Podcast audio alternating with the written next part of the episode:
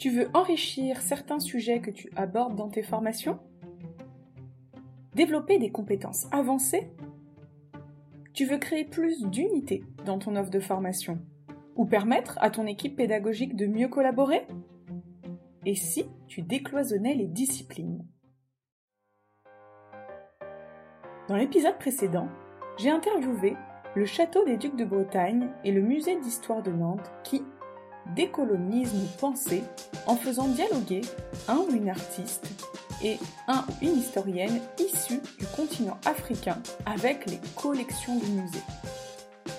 Aujourd'hui, je t'explique pourquoi et comment décloisonner les disciplines. Bienvenue sur Pédagogue engagé, le podcast qui met les pédagogues en mouvement Nous avons tendance à cloisonner les disciplines ou thématiques. Aujourd'hui, nous allons lever ces barrières et parler de relations entre les disciplines. Voici quelques définitions pour se repérer dans le niveau de décloisonnement. Tout d'abord, nous avons l'intradisciplinarité, c'est-à-dire que les disciplines restent séparées, mais qu'on des interrelations au sein d'une discipline ou d'un champ disciplinaire. Par exemple, nous pouvons enseigner l'écologie en créant des relations entre l'érosion de la biodiversité en SVT et l'acidification des océans en physique-chimie. Ensuite, nous avons la pluridisciplinarité. Ici, on va juxtaposer plusieurs disciplines où on propose des situations à thème qui peuvent être étudiées selon différents points de vue, sans forcément créer de relations directes entre les disciplines. Par exemple, le défi du changement climatique, il peut être étudié d'un point de vue scientifique, mais aussi d'un point de vue artistique, philosophique, économique, géographique, etc. Allons plus loin avec l'interdisciplinarité.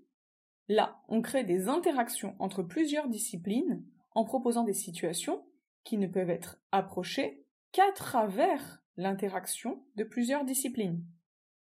Par exemple, la notion de durabilité et les ODD, objectifs de développement durable, peuvent être questionnées en confrontant les disciplines économiques et scientifiques. Enfin, un dernier terme qu'on entend souvent, c'est la transdisciplinarité. Et là, ce sont les fameuses compétences transversales que l'apprenant ou l'apprenante peut mobiliser dans plusieurs disciplines. Par exemple, apprendre à collaborer pour faire bouger notre société peut se faire par des projets en groupe dans les différentes disciplines.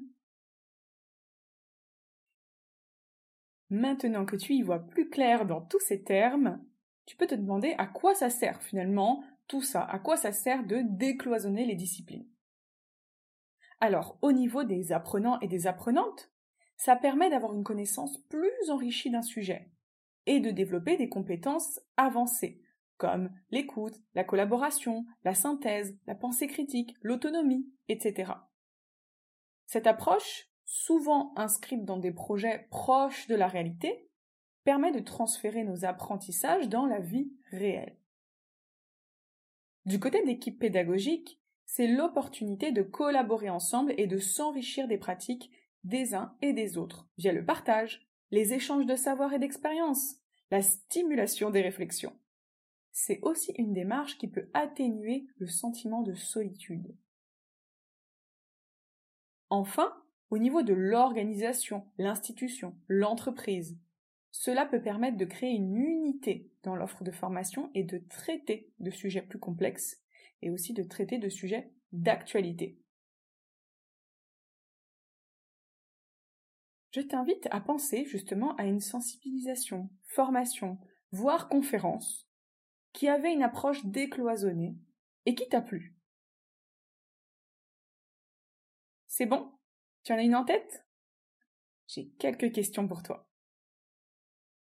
Quelles sont les disciplines qui ont été mises en relation? Quel type de relation a été mis en place entre ces disciplines? Qu'est-ce que cela t'a apporté dans la connaissance du sujet? As-tu développé d'autres compétences transversales? Qu'est-ce qui a fait, finalement, que tu gardes un sentiment positif de cette expérience?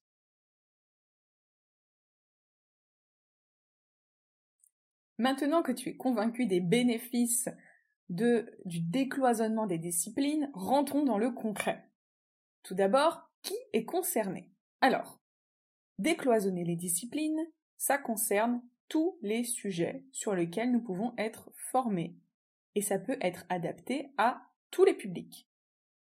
Cette stratégie peut néanmoins être difficile à financer pour les organisations qui dépendent de financement institutionnel, par exemple parce qu'elle peut être aussi euh, plus complexe à faire reconnaître au niveau académique. Donc bien garder ce point-là en tête si tu souhaites justement te lancer dans ce type de stratégie. Si tu es toujours convaincu, voyons les ressources qui sont nécessaires pour pouvoir te lancer sur ce type de stratégie. Alors, tout d'abord, il va te falloir du temps et de la patience pour pouvoir mettre en place une véritable collaboration dans l'équipe pédagogique. Tu vas aussi avoir besoin de la volonté au sein de l'équipe de collaborer et d'ouvrir sa discipline.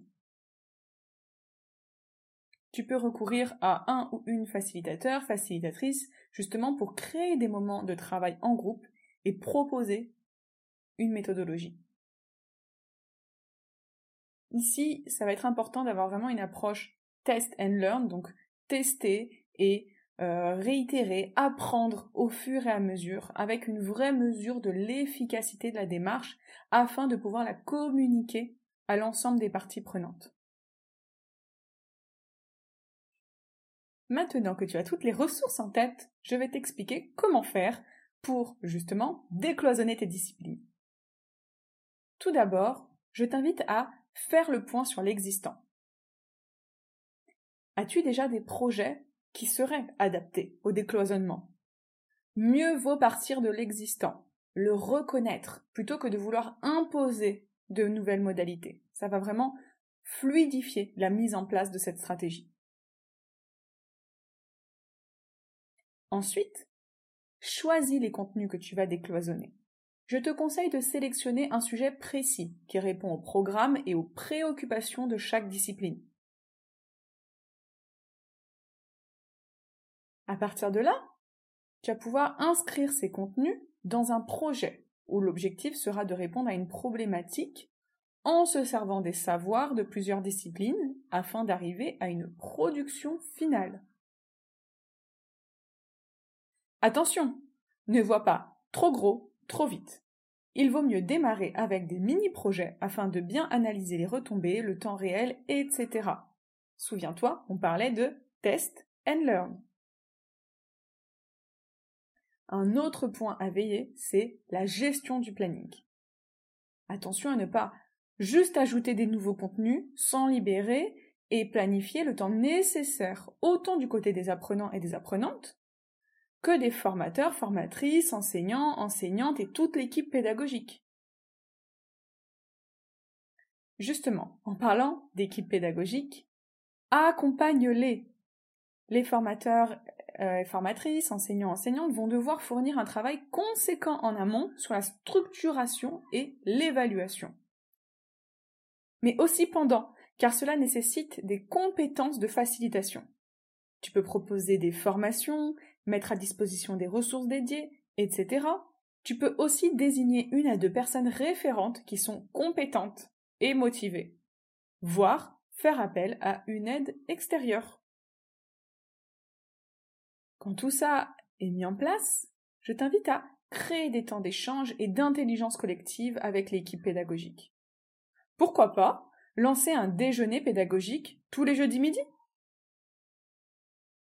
Enfin, N'hésite pas à étendre ton écosystème et à impliquer d'autres acteurs ou actrices comme les parents, la commune, les associations locales, etc.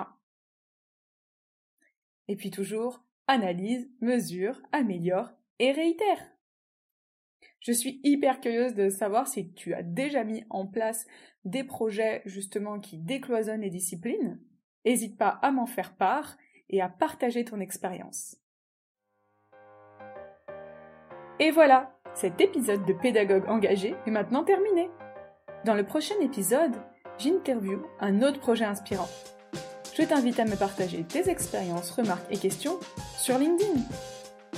Merci d'être resté jusqu'au bout. J'espère que cette analyse t'a plu. Si c'est le cas, n'hésite pas à laisser 5 étoiles sur Spotify ou Apple Podcast. On se retrouve dans deux semaines pour l'interview d'un nouveau projet ou sur LinkedIn, dès maintenant.